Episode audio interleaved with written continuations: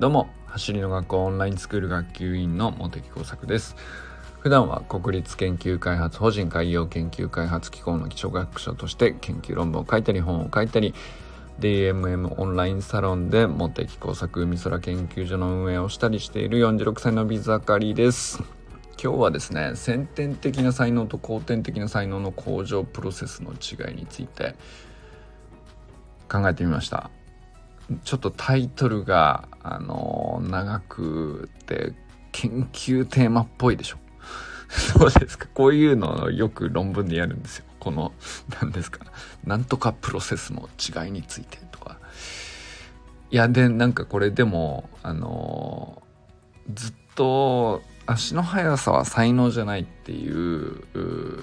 ね言葉を聞いてオンラインスクールを始めた人は多いと思うので才能っていう言葉の定義についてこれまでもたびたび話してきたんですけどで才能って、えー、辞書的にはねあの、まあ、先天的な資質プラス努力して、えー、育てた能力習得した能力これ両方とも含んだ上でトータルのものですね。その人が持つ能力。これトータルで言ってるんだけどまあ足の速さ才能じゃないって言ってる時の才能はまあ多くの人がですね才能でしょって言ってる時に先天的に決まっちゃってるでしょという文脈でよく使うんですよ。だからじゃないよって言ってるわけですよね。でまあそれはあのそういう意味ではだいぶねこう浸透してきたかなとも思うんですよね。あ才能じゃないと。いや才能っていう文脈がそもそも捉え違いしちゃってるよねと。才能っていう言葉にはちゃんと努力すれば伸びるっていう伸びしろが含まれた言葉だからそもそもその言葉の意味を取り違えちゃってていや才能でしょっつって諦めの文脈で使うのはそもそもうんその先天的な資質の部分しか見てないから半分ぐらいしか言ってないという話なんですよ。でまあとはいえですね先天的な才能っていうのと後天的な才能まあ要するに半分半分両方あるわけででこれってあのそれぞれじゃあその先天的な才能についてはもうそれ以上伸びないのかって言ったら別にねそうじゃないんですよ。で後天的な才能っていうのはあのもちろん伸びしろがあるわけなんですけどでこれどちらも伸びる伸びしろまだまだあるわけなんですよ。先天的な能力に関してだって。天才だって努力してるんですよ。で天才的な能力に関してもあの伸ばした上でさらに向上させた上で、えー、さらにその上を目指すってことをみんなやってるわけなんですね。でなおかつその中には後天的に努力して、えー、身につけた能力を組みた組み合わせたり、まあ、そういうこともしてるんですよね。でじゃあまあそれ両方とも才能なんだけど何が違うのかっていうと向上していく時のプロセスっていうか過程ですね、えー、段階をどのように減るかっていうことがそもそも、まあ、かなり違うのでこれ分けて考えた方がいいよねっていうことなんじゃないかなと思うんですね。でこれを整理しておけばあのまあその言葉に対して何て言うか偏った定義で自分を閉じ込めちゃうみたいなことはね少なくともなくなっていくんじゃないかなと思ったりしたので、えーまあ、この違いちょっとはっきりするように整理しとくのもいいんじゃないかなと思ったという話なんですね。でじゃあまずですね後天的な能力これ習得する才能のことを後天的な能力って言ったりすると思うんですよ。でこれもじゃあまあそれに対して天才的な才能の部分に関してこれを一般的にその才能でしょうって諦めの文脈で使うやつなんですけどこれは先天的資質というふうに言ったりしますけれどこれだって遺伝子で決まってるっていうよりもあのプロセスそういうふうに育つプロセスがあって自分で無意識のうちにそれを獲得してるんですよね。っていうことだと思うんですよ。ただそれはそれでちゃんと伸びしろがあるということだと思うんですよ。でじゃああのまず一般的に言う後天的能力ですねこれはまあオンラインスクールで僕らがやってることってどういうことだっけっていう話だと思うんですけど、まあ、習得する才能ですね僕らがこれからスプリントテクニックを学んでいこうって、まあ、そういう途上にみんないると思うんですよね。まあ、99%の人はあの先天的にスプリントをしていないと思うので、えー、後天的に能力として身につけていくわけですよね。で習得すればできるよねっていうのがオンラインスクールの内容なわけなんですよ。で最初どこから出発するかっていうと知らないしできないから出発するんですよね。で、えー、知らないっていうのは要するに技術の理論ですね。どういう理屈だとどういうふうにスプリントするというまあ最速の移動手段が自分の足で獲得できるのかっていう技術について知らないっていう。だからできないっていう状態ですね。ここから出発するじゃないですか。誰しもね。でじゃあ知っているっていうことになればあのできる可能性見えてくるよねがオンラインスクールの中身なわけですよ。でなんだけどまあその第2段階としてはまず知っているが先に来てこれはテクニカルガイダンスを読みましたですねでえー、まあ初めてやってできるドリルメニューもあるかもしれないけどまああのちょっとずつ難しくなっていけばですね知っているができないっていう段階に必ずねどこかで来ると思うんですよね。まあ例えば奥の人が最初にぶつかるのはどこですかね。まあでも意外とベースポジションホップスイッチとか意外とねその場でやるメニューの中でも簡単そうに見えていいこれできてんですかねできなんかちょっとタイミングスイッチのタイミング遅いですかねっていう人がほとんどじゃないですかね。あの、多くの人はやっぱ膝が着地の時に曲がってしまったりとか、ま片足でホップするって相当やっぱり、あの、初めてやっていきなりできるという人はほぼいないっていう印象ですね。まあだけど、これ、そのベースポジションホップスイッチっていうのは、あの、テクニックとして、まあドリルメニューとして解説読んだら、まあすぐに知っている状態にはなるわけですよね。あ、ベースポジションの形を作って片足でホップして、えー、でなおかつ3回やホップしたら右左入れ替えると。で入れ替えるタイミングは空中にホップで飛んでいるその空中スイッチを行うということなんだけどこれが意外と分かっているけど難しいよねが最初に体験する山場じゃないでしょうかね。まあだからこれは知っているができないっていうところって必ず通ると思うんですよ。で、えー、まあやっていくうちに慣れてきて、ああ、そういうことねってなってきて、知っていることができるようになるという3ステップで、ドリルメニューができるようになるし、えー、まあそのドリルメニューを組み合わせていくことで、まあ例えばあスプリント全体を通したトップスピードとは何かっていうことを最初知らないからできないんだけど知っているという状態がまず先に来てあこのドリルを全体を組み合わせていくとスプリントになるのねっていうことを知っているという状態でだけどいきなりスプリントが完成するわけじゃないっていうね、まあ、その段階を経てで、えー、知ってているっていうのができるに徐々になっていくっていうことを、まあ、オンラインスクールでは基本的なあの習得のプロセスとして、えー、みんな体験しているところじゃないかなと思うんですね。でこれ、まあ、これに対して、えー、じゃあ先天的資質と言われるやつ天才的な才能と呼ばれるやつですねこれは何でそうなるのかっていう例えばうんと例えばですねまああのー、走りの学校の話で聞く逸話としてうんまあこれは一つのいい例だなと思うのがあの木下かなとくんがあの和田校長にパーソナル指導を一番最初の初回に、まあ、3年ぐらい前にですね和田校長から受けると。いうことになった時に和田校長はとてもびっくりしたんだそうです。あのかなとくんの走りを、まあ、まだ全然指導する前にまず一回見たんだそうですね。で見た時にあのスプリントのフォームが完璧だったんだって。でで完璧すぎるなみたいなあのあれ？ってなっていやだから和田健一としてはですねあのウサイン・ボルトの、えー、スプリントチームで並んで学んで持ち帰ってきた技術の全てをですね、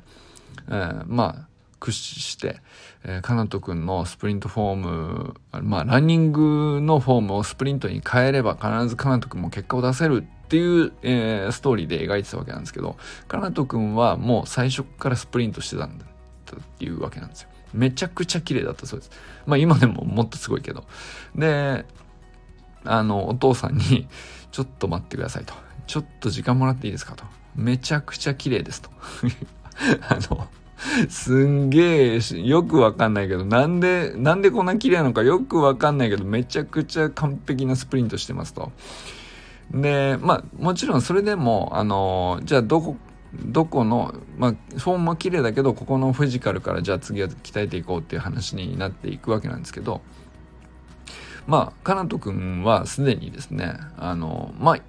一種先天的資質として天才的な才能としてスプリントフォームを身につけていたんですよ。だけどこれ生まれたおぎゃーと生まれた時からスプリントしたわけじゃないじゃん。でまあよちよち歩いて、えー、そこそこ走るようになってかけっこを覚えてっていうところは必ず通ってるわけですよね。でその後いつしか周りの子はずっとランニングで走っているのにかなとくんはスプリントをし始めるわけですよ。でこれってあのまあお父さんに聞くところの話によると、まあ、ウサイン・ボルトの映像をひたすら見ていたっていう時期があったということはあの事実としてあるみたいなんですけど、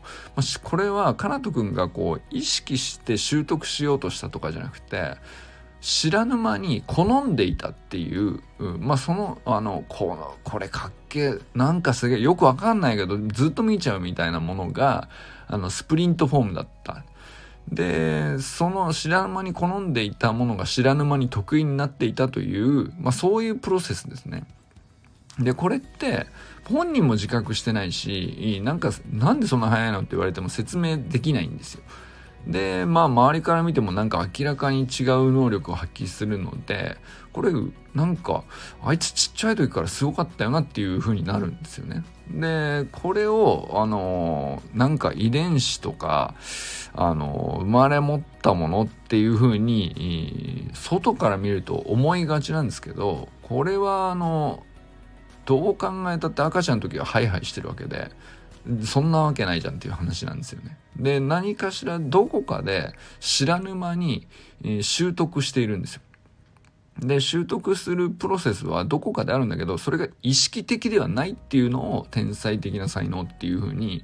あの、僕たちは呼びがちであるっていう。で、それ以上のもっと本当に遺伝子レベルの、あのー、究極の能力として、えー、まあ、本当トップアスリートの世界では、これが最後の差を分けましたみたいなレベルのところでは本当の先天的で天才的で、えー、もう遺伝子レベルでしかもう説明のつかないような領域っていうのは本当はあるかもしれないけどまあ僕らレベルが思うあいつ天才だなっていうやつってほぼこのプロセスだと思いますね知らぬ間に好んじゃってる。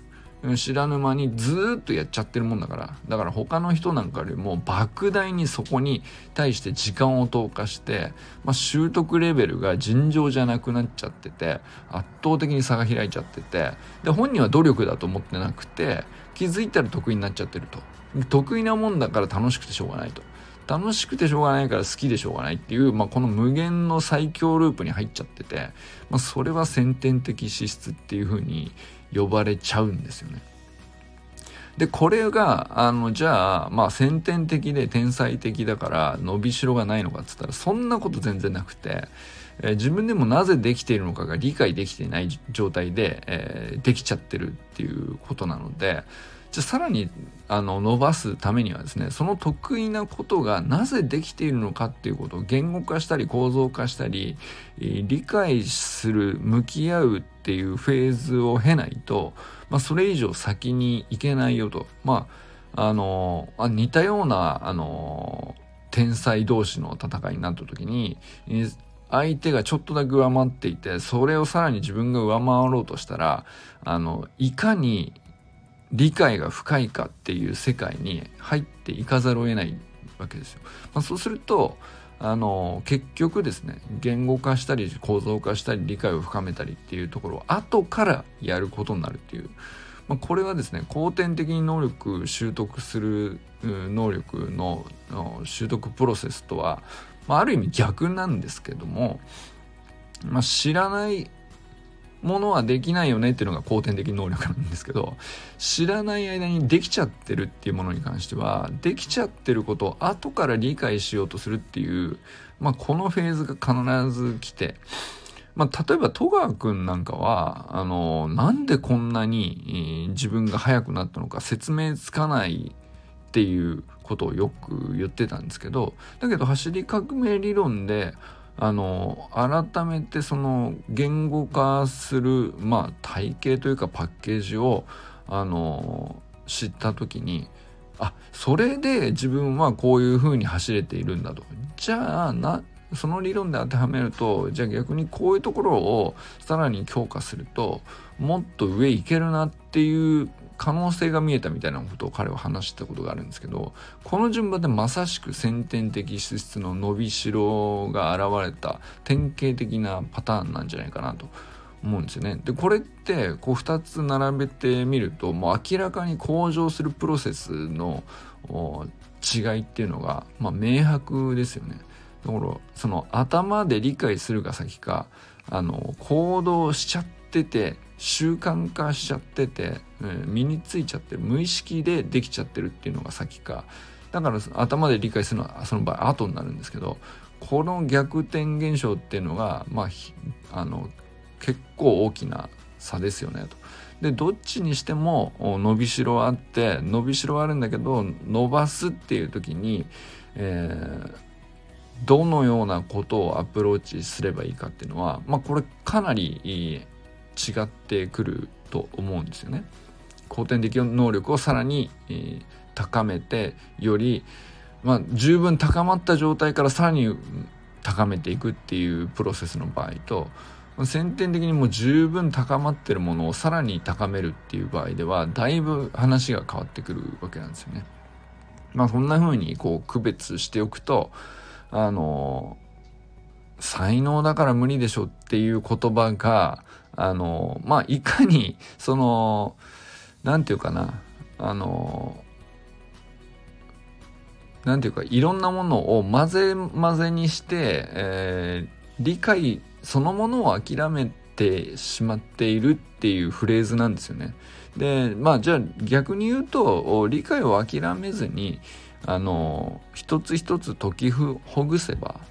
あ才能って何なのかなとか。実際自分が今すでに持ってる能力の現在地って正確に把握すると何なのかなとか。でそれってどうやったら習得できていたもので、えー、何をしていなくてどこが伸びしろなのかっていうのを、まあ、正確にあの描き出せばやることがこう自然に見えてくるっていうことにあのまだあの十分考える余地がたくさん残ってるフレーズだってことなんですよね。まあ、そういうふうにこう整理するとあの、まあ、この大きく分けてね後天能力と先天資質っていうところであのまあうまく説明がつくんじゃないかなと。で説明できるものは大体できるようになると思うんですよね。まあ、やる気にさえなればですけど。で、まあ、やる気にどれぐらいになるかは、その本人の選択なので、あの、まあ、そこは自由度はあると思いますけど、まあどこまで目指すか何のために目指すかいつまでにやるかあの、まあどそのためにどんな環境を選択するかどのプログラムを選んで誰と一緒にやるかとかね、まあ、そういうこと次第であの能力って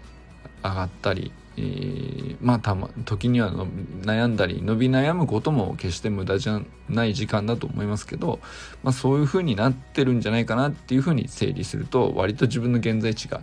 あの把握しやすいよねと思ってたりしましたいかがでしょうか。あのまあこれ久しぶりなんですけど才能についてね結構今までも何度か才能っていう言葉自体の定義をあのやっぱ曖昧にみんなその世間ではねあのいろんな意味で使ってんですよね。であのいろんな文章を読んでも曖昧になんとなく使われてる文脈とかってたくさんあってだけどなんかすごい確固たる定義があるかのようにも読めちゃったりでよくよく聞くとちゃんとそのうん才能という言葉を僕はこういう風に捉えてるっていうのは意外とはっきりしてない人も多かったりするんでこれたまにねやっぱりその曖昧になりがちな言葉に対して、えー、結構ね何て言うか行動も引っ張られやすかったりするのでたまに振り返ってみてもいいんじゃないかなと思ってそんな話をしてみました。ということで今日はね先天的な才能と後天的な才能の向上プロセスの違いについて整理してみましたがいかがだったでしょうかということでこれからも最高のスプリントライフを楽しんでいきましょう Vamos